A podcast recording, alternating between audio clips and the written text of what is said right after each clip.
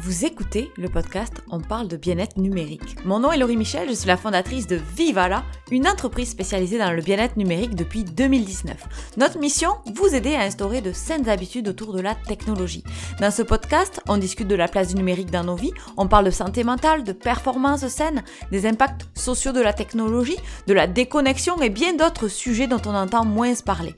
Notre but, s'éduquer, s'outiller, débattre dans la joie et la bonne humeur parce que comme on dit souvent chez Viva la vida, viva la offline.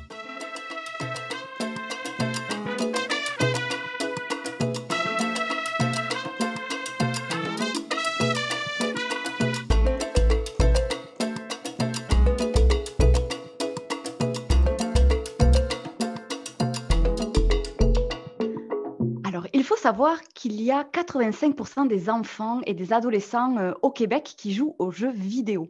On parle d'un âge moyen, donc autour de 12 ans, et euh, les adolescents passeraient environ 14 heures et demie par semaine à jouer à des jeux vidéo. Et cette semaine, euh, j'ai la chance non pas d'avoir un invité, mais deux invités. Je suis en présence de Catherine Mayou et de Mathieu Arcan, qui sont eh bien, les cofondateurs de euh, l'organisation qui s'appelle le Gamer Mentor. Donc, je suis très heureuse de parler avec eux de bien-être numérique. Bonjour Catherine, bonjour Mathieu, ça va bien? Allô? Allô? Très heureuse de vous avoir euh, réunis euh, tous les deux. Merci beaucoup d'être avec moi aujourd'hui. Donc, euh, on va parler de votre passion, de votre mission également. Est-ce que vous pouvez un petit peu nous expliquer qu'est-ce que c'est votre mission, comment c'est arrivé, quelle est votre histoire? Ben, en fait, notre mission, c'est d'amener un équilibre sain dans la pratique du jeu vidéo des adolescents. Pour ce qui est un peu de l'histoire de l'entreprise, il faut remonter à des temps anciens, mon adolescence. Euh, en fait, quand j'étais euh, ado, ben, ma première console, je l'ai eue à 7 ans, je crois. C'était la première PlayStation avec le jeu Crash Bandicoot. Peut-être qu'il y a des gens qui vont euh, reconnaître le titre. Puis j'ai tout de suite aimé les jeux vidéo sans que ce soit nécessairement problématique. J'ai toujours fait du sport au travers, j'ai toujours fait d'autres activités. J'ai toujours aimé le jeu. Mais à l'adolescence, je me suis mis à jouer un peu plus via un jeu qui était World of Warcraft, parce que là, je pouvais jouer beaucoup, beaucoup hmm. d'heures, sans nécessairement délaisser tout le reste, parce que j'étais quand même en sport-études à l'école. À tous les midis, on faisait du sport sur l'heure du dîner. Euh, c'est sûr qu'on n'avait pas accès à des téléphones portables, parce qu'on pouvait quand même être branché en hmm. tout temps non plus, même si c'était juste il y, a, 15 ans. Euh, puis, ben, tu sais, mes parents ne comprenaient pas trop pourquoi j'aimais ça, pourquoi j'avais envie de passer ce temps-là. Puis, tu sais, c'était souvent des commentaires un peu euh, dévalorisant, tu sais, ah, pourquoi tu aimes ça tes mmh bonhommes, ah, ça sert à rien, tu perds ton temps. Fait que, tu sais, la vision et la perception que j'avais de moi était négative vu que j'étais un gamer, en fait. Puis, ben, ça m'a suivi, tu sais, un bon, un bon bout de temps de, se percevoir de façon négative, de, me percevoir de cette façon-là, euh, sur mon estime personnelle aussi. Puis, ben, quand j'ai fondé le Gamer Mentor, je me suis dit, tu sais, euh, Justement, quand on parle des sportifs, on est tout le temps Ah, il a rencontré des coachs, euh, ça a été des modèles positifs pour lui, ça lui a amené de la discipline, ça lui a amené plein de positifs. Puis je me suis dit, ben, si on donne le même genre d'encadrement aux jeux vidéo, euh, sûrement qu'on est capable d'avoir les mêmes bienfaits, en fait. Mmh. Euh, que les jeunes vont avoir des entraîneurs qui leur montrent comment jouer, comment jouer de façon saine, de façon intelligente. en ligne, en ce moment, si tu veux apprendre à jouer, ben, tu essaies de passer par-dessus les insultes ou tu vas sur YouTube regarder euh, les gens comme ils font qui sont meilleurs que toi, puis tu essaies de répliquer le même comportement. Il n'y a mm-hmm. pas vraiment de personne qui peut t'aider sinon. Euh, c'était d'apporter cette structure-là euh, aux jeunes, aux adolescents, dans le but, oui, d'en faire des meilleurs gamers, mais aussi des meilleurs, si on veut, personnes. Parce que si tu veux être un bon gamer, si tu veux t'améliorer dans le gaming comme dans n'importe quelle discipline, ben, ça passe par l'être humain avant tout. Mm-hmm c'est vraiment venu de là, mon parcours, mon cheminement, le, besoin de redonner quelque chose que je n'avais pas eu. Euh, oui, c'est vraiment ça. Tu as, dit quelque chose qui m'a marqué, puis c'est quelque chose que j'avais vraiment en tête aussi, euh, euh, on va dire, en préparant notre rencontre aujourd'hui. c'est que j'ai l'impression que le jeu vidéo souffre d'une image vraiment toxique pour, pour les jeunes. Est-ce que c'est quelque chose que vous ressentez à travers vos interventions? Euh, oui, ben, c'est quelque chose qu'on ressent à travers nos interventions, autant que ça peut être juste des commentaires qu'on reçoit sur mmh. Facebook ou sur les différents réseaux sociaux, mais aussi, euh, des fois, quand on rentre avec des parents, moi, ça m'arrive des conférences avec des parents que les parents viennent me voir à la fin. Ah, Mathieu, tu as, ouvert ma porte. Je ne mmh. vois pas juste maintenant le jeu vidéo de façon seulement négative. je me rends compte, OK, ça peut être positif, puis c'est important que justement, je, je tape pas sur la tête de mon jeune, sur mon enfant, d'y forcer à aimer autre chose. C'est plus, OK, en ce moment, tu aimes ça, ben on, va t'encadrer là-dedans, on va t'aider là-dedans, on va te supporter, on va te poser des questions, on va s'intéresser à ce que tu fais, plutôt que de te faire comprendre que ce que tu aimes, ça vaut rien à nos yeux. Mm-hmm. Ben, exact. Mm-hmm. Puis la toxicité, parce que c'est vrai que c'est un milieu toxique, le, milieu du jeu vidéo, parce que il n'a jamais été encadré. Ça a beaucoup été le mm. mal aimé. C'est comme tout le monde joue, mais personne dit qu'il joue. parfois, on a l'impression, quand on parle de gaming, on entend tellement souvent les gens dire Ah oh, non, mais moi, je ne game pas. Ah, moi, je joue pas. Moi, je joue pas. Alors qu'on lit les statistiques, c'est 85 Puis il faut sortir du stéréotype. Euh, du gamer de sous-sol, puis que quand tu es un gamer, mm. ça veut dire que tu joues plus, puis tu vois, euh, tu, tu, vis plus, tu vois plus la lumière du jour, puis c'est pas ça un gamer, c'est loin de c'est loin de là, puis c'est là que c'est drôle parce que Mathieu racontait son histoire, puis moi, je viens d'un background totalement différent. Moi, j'ai grandi, moi aussi, j'ai eu les consoles chez nous. Euh, je pense que je suis née, puis on en avait déjà. Moi, j'ai grandi, les, les, consoles étaient sur la table du salon. C'était pas du jeu en ligne, c'était vraiment des jeux de Nintendo, euh, Nintendo 64 et tout, on jouait en famille. Moi, ça n'a mhm. jamais été un enjeu chez nous. Euh, le temps d'écran, par exemple, j'ai jamais entendu ça de, de, mon secondaire ou de ma vie. Moi, c'est, il y avait toujours des jeux vidéo, puis ça n'a jamais été un problème.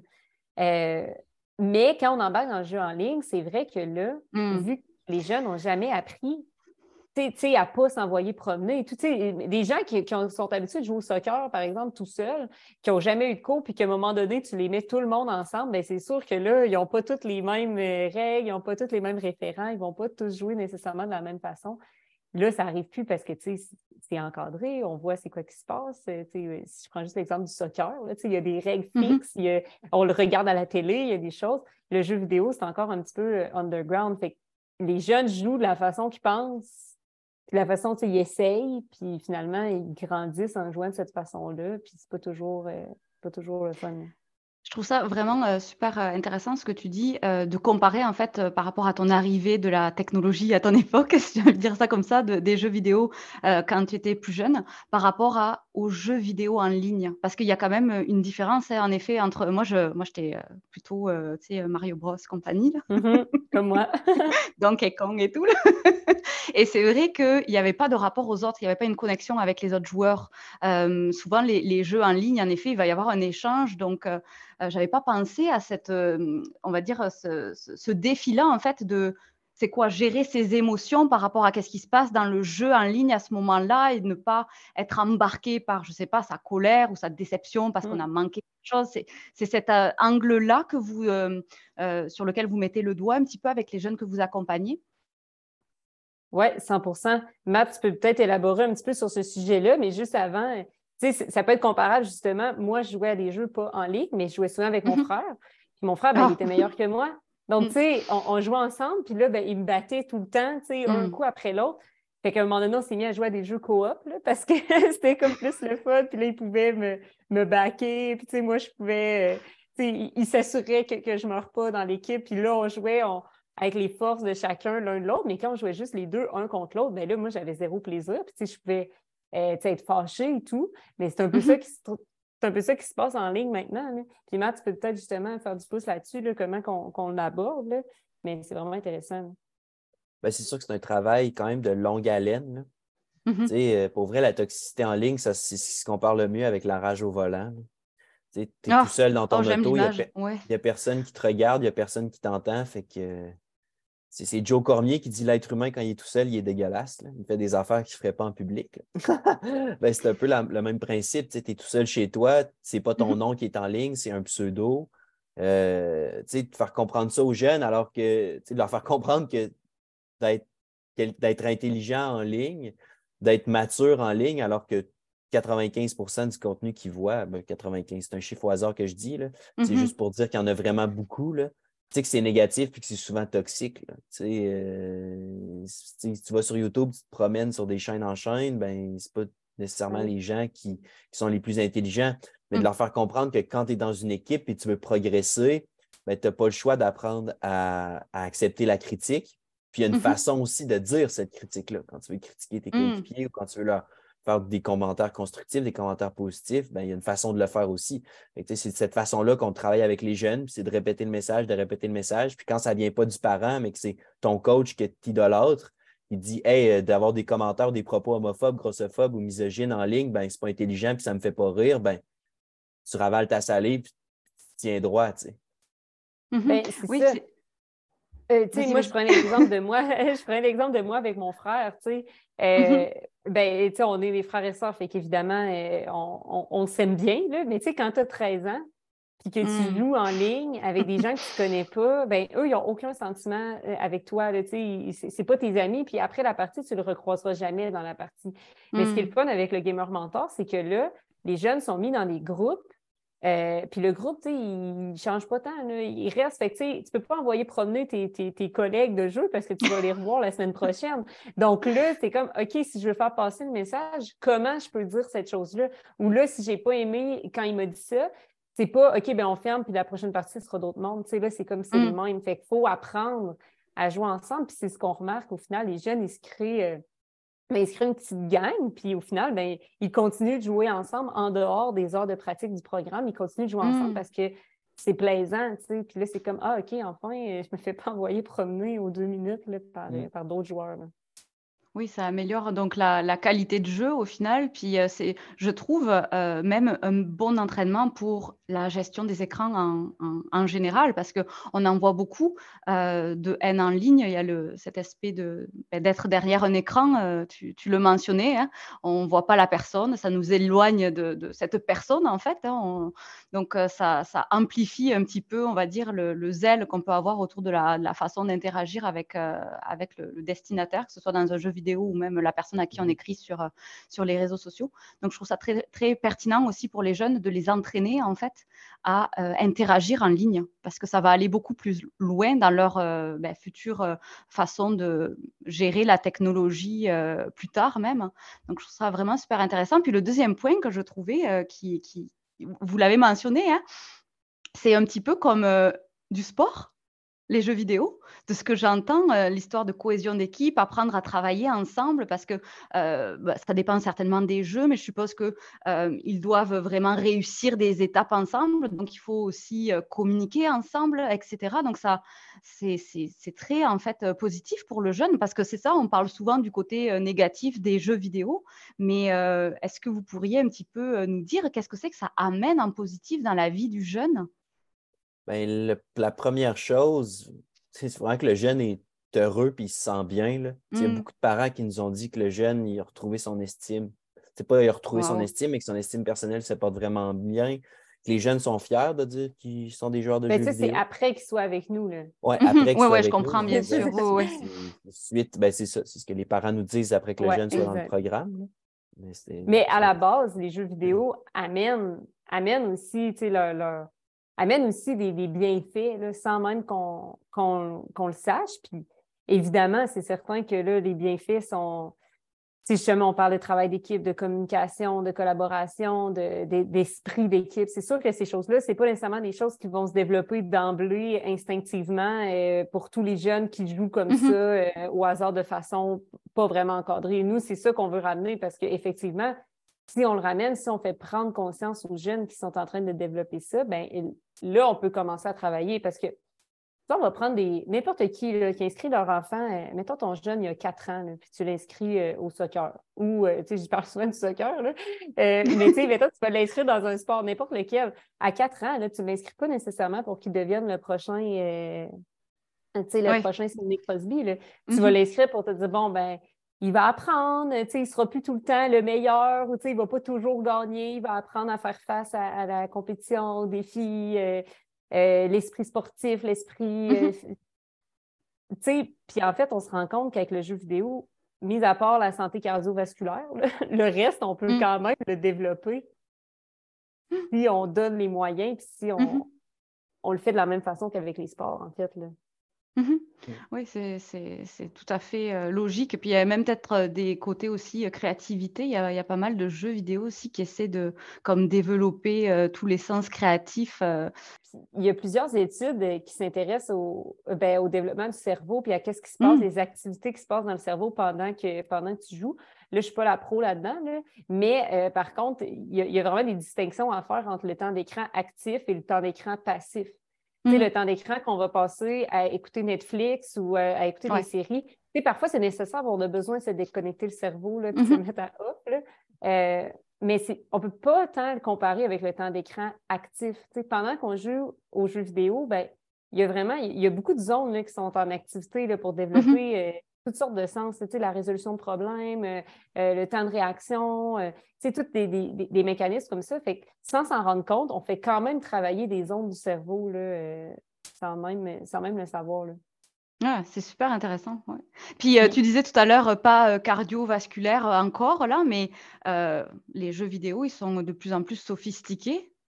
Ah oui, sont de plus en plus, je ne suis même pas au courant certainement des dernières tendances, mais est-ce qu'on s'en vient avec des, jeux vidéo qui vont être tournés plus activité physique, avec des choses plus dans la ben, réalité virtuelle, des choses comme ça? Est-ce que c'est des, demandes que vous avez ou est-ce que vous avez déjà commencé à réfléchir ben, à. Des demandes réalité virtuelle en ce moment, ça coûte quand même très cher. c'est créé en réalité virtuelle, fait qu'on n'est pas tout à fait rendu là. Mais c'est sûr que c'est là qu'on s'en va. Là, mm. Déjà, on le voit avec euh, les, simulateurs de course. Il y a des courses de, simulateurs de course. Je pense que même pendant la pandémie, la F1, c'était pendant un bout, les athlètes s'entraînaient en ben, Ils en font encore, ils s'entraînent mm. encore. encore. Euh, fait que oui, éventuellement, c'est sûr qu'il va y avoir des jeux, pas nécessairement que ça va être du hockey avec le casque de réalité virtuelle, mmh. mais il va sûrement, oui, c'est sûr qu'il va y avoir des jeux où que ça va nécessiter le corps puis de bouger euh, avec un casque de réalité virtuelle. Euh, le Dance Dance Revolution augmenté. ah oui, parce que ça, c'était cardio. Là. oui. ouais. Donc, euh, si on veut rentrer un petit peu plus dans le détail de ce que vous offrez, donc admettons, euh, il y a des parents qui nous écoutent aujourd'hui. Euh, concrètement, c'est quoi les étapes? Comment ça marche? Ben, en fait, c'est simple. La première étape, c'est soit d'aller sur notre site web ou notre page Facebook pour un peu prendre connaissance de qui nous sommes, parce que là, je veux pas, on mm-hmm. en a quand même parlé brièvement. Puis, si vous êtes intéressé, simplement remplir un formulaire d'inscription, puis vous allez pouvoir prendre contact avec nous, nous rencontrer, euh, prendre un rendez-vous, puis on vous explique plus en détail le programme. Des fois aussi, les parents ont des questions. Ce n'est pas comme inscrire son jeune au soccer à la ville, on sait comment le faire, on le fait depuis plusieurs années, mais mon jeune va être coaché en ligne aux jeux vidéo, il va avoir des ateliers de saines habitudes de vie, comment ça marche, où est-ce que hmm. ça se passe. Fait que vraiment, c'est d'aller sur le site Internet, remplir un formulaire d'inscription, aussi simple que ça puis ça n'engage à rien euh, pour les parents. Mais concrètement, quand un parent décide de dire OK, parfait, je veux inscrire mon jeune, concrètement, ce que ça comprend une inscription chez nous, euh, il y a toujours, tu sais, on commence toujours par une rencontre en, virtuel. Mm. Euh, nous, c'est essentiel. L'engagement, ça fait vraiment partie de nos valeurs. Donc, on s'engage envers les jeunes. Les parents, on demande aussi qu'ils s'engagent. Donc, une inscription, ça dure six semaines le premier bloc d'inscription. Après, c'est renouvelable. Il y a des jeunes, ça fait deux ans et demi qui sont avec nous. Euh, donc, on commence par un six semaines. Pendant ces six semaines-là, le jeune va avoir une ou deux pratiques par semaine, des pratiques de deux heures. Donc, c'est à distance sur une plateforme qui s'appelle Discord. Euh, c'est des pratiques de, deux heures, je pense que je l'ai dit, de 6h30 à, à 8h30, dans le jeu de son choix. Donc, on offre à peu près une dizaine de jeux là, que jeune, euh, dans lesquels le jeune peut se faire coacher. Par exemple, le lundi soir, il va avoir une pratique et un soir par semaine, il va avoir aussi un atelier de saines habitudes de vie donné par un technicien d'éducation spécialisé, encore une fois à distance, mm. où là, on va aborder un paquet de sujets. Donc, euh, tantôt, on en parlait, là, la communication, le leadership, euh, l'esprit d'équipe, mais on peut aussi aborder plein de sujets, euh, par exemple la, cyberdépendance, l'importance de faire du sport, l'importance de, de, manger bien, l'introspection, l'importance du sommeil. Donc, tous des sujets comme ça qu'on va aborder. Euh, en formule plus de groupe, donc des petits ateliers avec à peu près 15, 15 participants. Puis, fait que ça, c'est pendant six semaines, donc une pratique, un atelier de habitudes de vie. Pendant toute la période de six semaines, le jeune et le parent vont avoir accès sans frais supplémentaires à la consultation avec le technicien en éducation spécialisée au besoin. Hmm. Donc, si on a des questions, s'ils ne se sentent pas bien aujourd'hui, s'ils ont envie de parler, euh, le technicien en éducation spécialisée est là. Euh, le reste de l'équipe aussi, euh, on, est toujours disponible pour euh, toute question. Puis à la fin de six semaines, il y a une deuxième rencontre aussi avec le parent, avec l'enfant, pour savoir ben, comment ça s'est passé pendant les six semaines.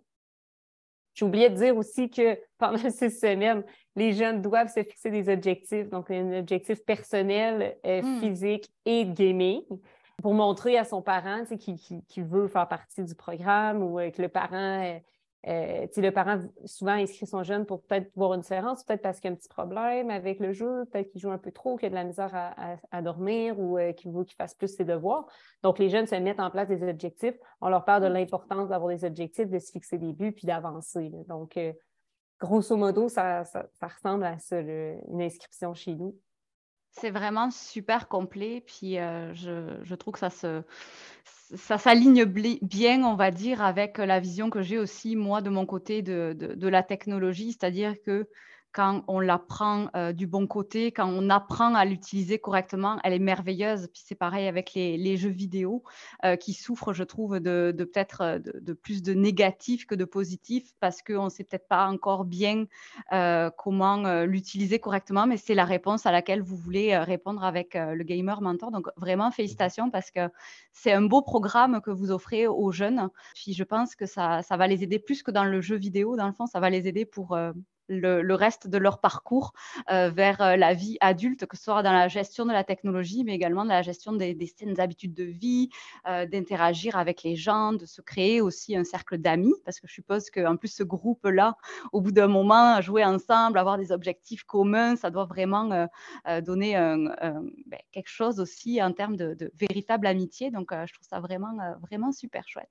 je crois aussi que vous avez, je ne sais pas si on peut en parler, un événement qui s'en vient dans pas est-ce qu'on est peut ou c'est secret? On, peut, euh, on glisser un mot, là, évidemment. Euh, c'est certain, Donc là, je ne sais pas quelle date il est alors au moment où vous nous écoutez. Mais c'est certain que nous, euh, notre mission, c'est ça, c'est vraiment d'amener un équilibre, puis on, veut aussi faire bouger les, jeunes. Le sport fait quand même partie de nos vies. Là. Mathieu, Mathieu est un grand sportif, un grand sportif aussi. Donc, on s'est dit que cet été, on voulait mettre en place un défi sportif pour les jeunes qui allaient faire partie du programme. Euh, donc, euh, on ne va pas en dévoiler trop, mais on va utiliser euh, un peu le même principe que le gaming. Donc, les jeunes vont pouvoir accumuler des points, passer des niveaux, et à chaque niveau, il va y avoir des, récompenses associées. donc, pour les motiver à, mm. à, bouger un peu. Donc, un beau petit défi pour, euh, pour les prochaines euh, semaines, pour l'été. Donc, euh, je vous invite à ben, vous connecter en fait avec Catherine et, Mathieu. Merci beaucoup d'avoir été avec moi sur le podcast de Vivala aujourd'hui. À très, très bientôt. Merci. Merci. merci. Merci d'avoir écouté cet épisode. Je vous retrouve mercredi prochain pour de nouvelles aventures. Je suis toujours curieuse de savoir ce que vous pensez du sujet qu'on a traité aujourd'hui, alors n'hésitez pas, vous avez nos coordonnées dans la description. Vous pouvez venir partager vos impressions. Vous pouvez également laisser des étoiles et des commentaires à propos de ce podcast, partagez à votre entourage parce que ça nous aide à diffuser nos réflexions sur cet enjeu sociétal qu'est l'hyperconnectivité, la déconnexion, bref, la gestion du numérique en général. Moi, je vous dis vive à la offline, à la semaine prochaine.